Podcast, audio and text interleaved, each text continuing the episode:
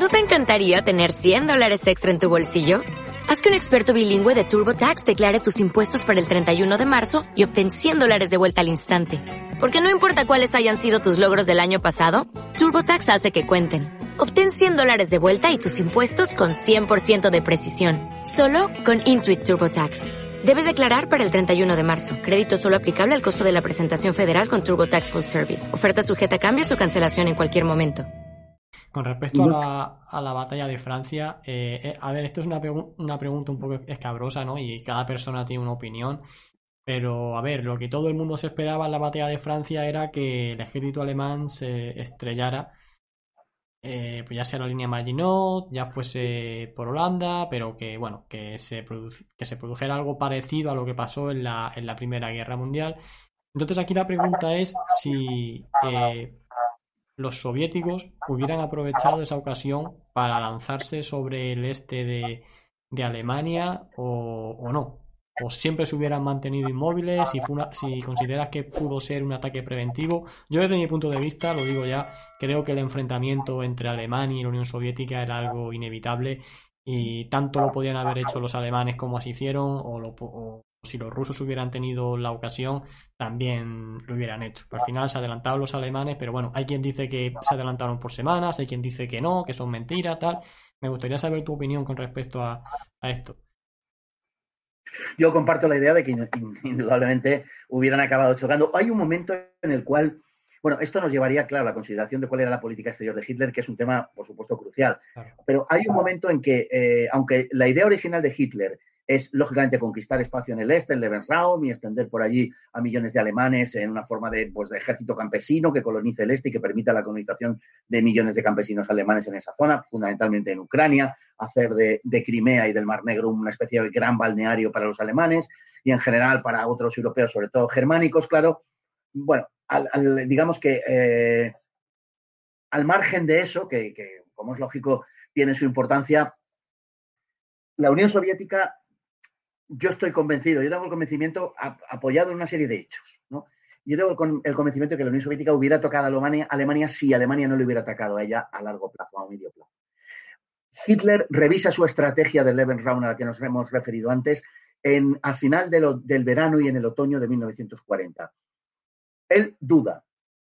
Primero, se encuentra con un problema muy serio, que es que él no puede invadir eh, por razones que quizá habría que explicar pormenorizadamente, pero nunca se tomó en serio la invasión de las Islas Británicas, a la vez que Gran Bretaña tampoco le podía hacer daño a él, que dominaba Europa. Por un lado, entonces diseña una, estrategia periférica en donde España empieza a tener importancia, gracias a eso, digamos, eh, que consiste en dañar al imperio británico, como digo, de forma periférica, puesto que no eh, puede invadir las Islas Británicas y además no le interesa demasiado. Bueno, por una serie un poco compleja de razones.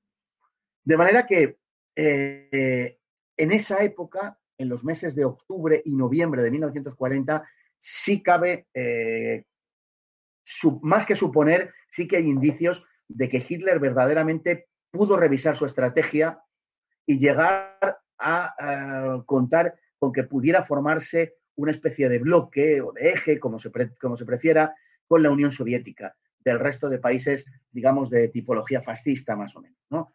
De los aliados de, los países del eje en Europa Central y Oriental.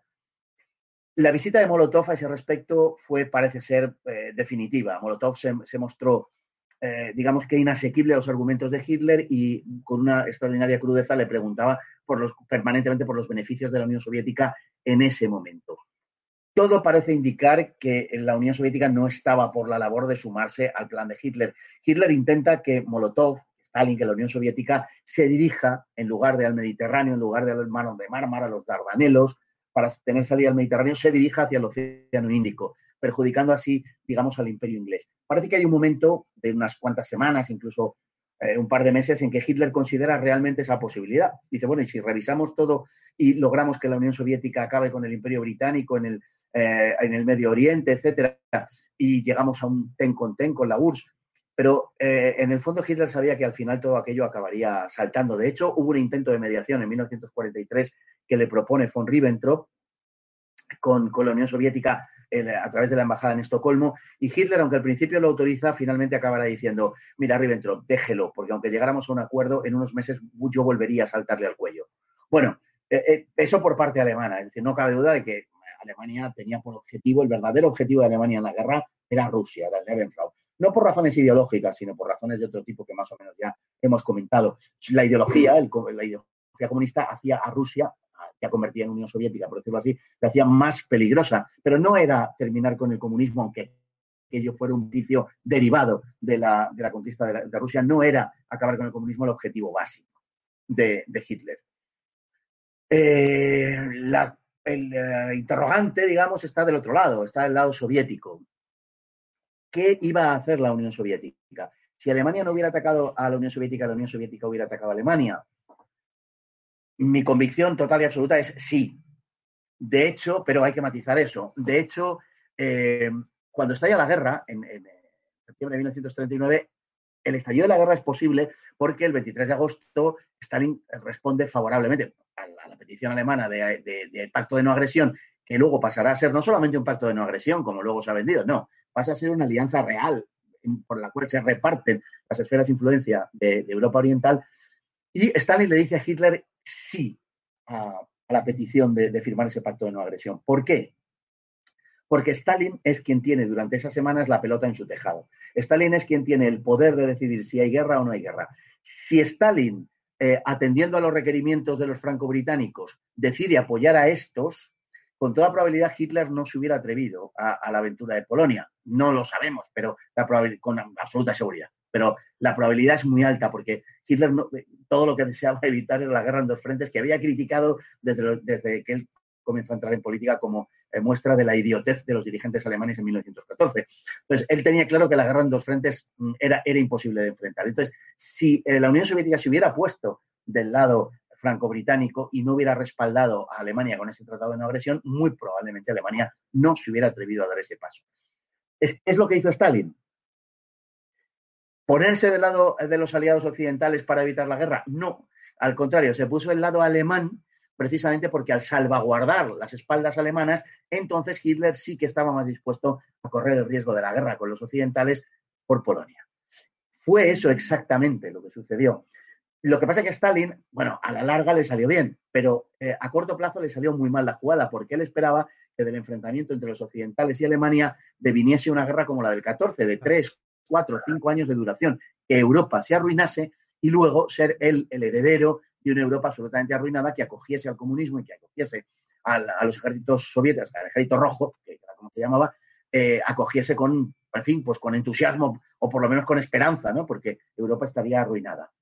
Le salió mal la jugada y cuando se quiso dar cuenta, eh, Stalin se sobrecogió de, de verdadero pánico, ¿no? Él inmediatamente ocupa en junio de 1940 los países bálticos para eh, expandirse, digamos, por esa zona, porque teme que Alemania, eh, muy fortalecida, se desdiga de los compromisos contraídos anteriormente. Y en agosto, sobre Rumanía, volverá otra vez con Besarabia y, Bucovina.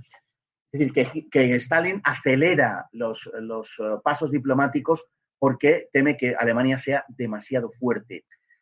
A partir de ahí, ¿qué es lo que sucede? Stalin intenta ganar tiempo como sea, pero eh, combina una política de ganar tiempo con algunos pasos verdaderamente temerarios y un poco absurdos, como sucederá luego en la primavera del 41 cuando reconozca al gobierno yugoslavo en el exilio.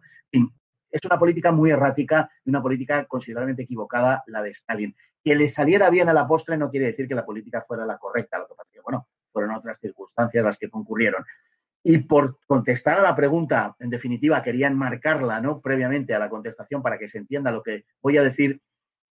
Yo estoy convencido, y creo que hay indicios más que racionales, más que razonables, de que la Unión Soviética hubiera atacado a Alemania eh, con posterioridad.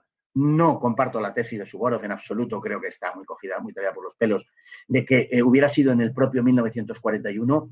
Mm, Alemania, eh, perdón, la Unión Soviética no tenía eh, ni los mandos militares, como demostró el ataque alemán, por otro lado, no tenía la industria, no tenía, la industria la tenía muy cercana a las fronteras y luego los alemanes se hicieron con una gran parte de ella y, la que no, y con la que no pudieron fue porque la evacuaron en un esfuerzo verdaderamente increíble ¿no? que hizo el, Estado soviético por, por esa evacuación.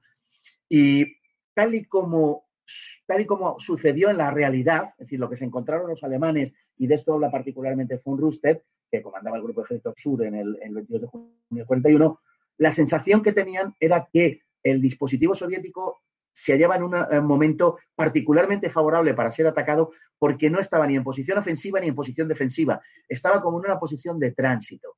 ¿De tránsito hacia dónde? Lógicamente hacia lo ofensivo, pero no estaba, eh, no estaba completado ese, digamos, ese dispositivo en, términos ofensivos.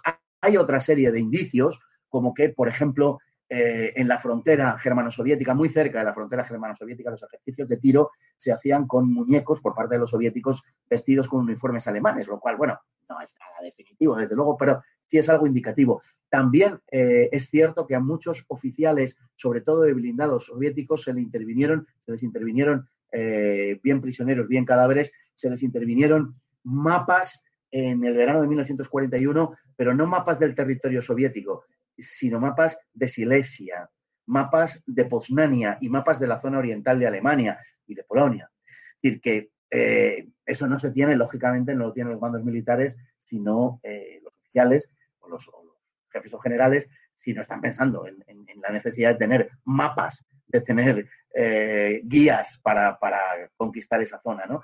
Y hay también indicios de que hubo órdenes a unidades acorazadas para que se dispusieran en términos eh, ofensivos. Por último, hay una, eh, un indicio también bastante considerable y es que en la entrega de despachos de, mayo de 1941 eh, hay un brindis en la Academia de Oficiales por parte de Stalin después de que el general Choisin, que era el jefe de la, de la Academia,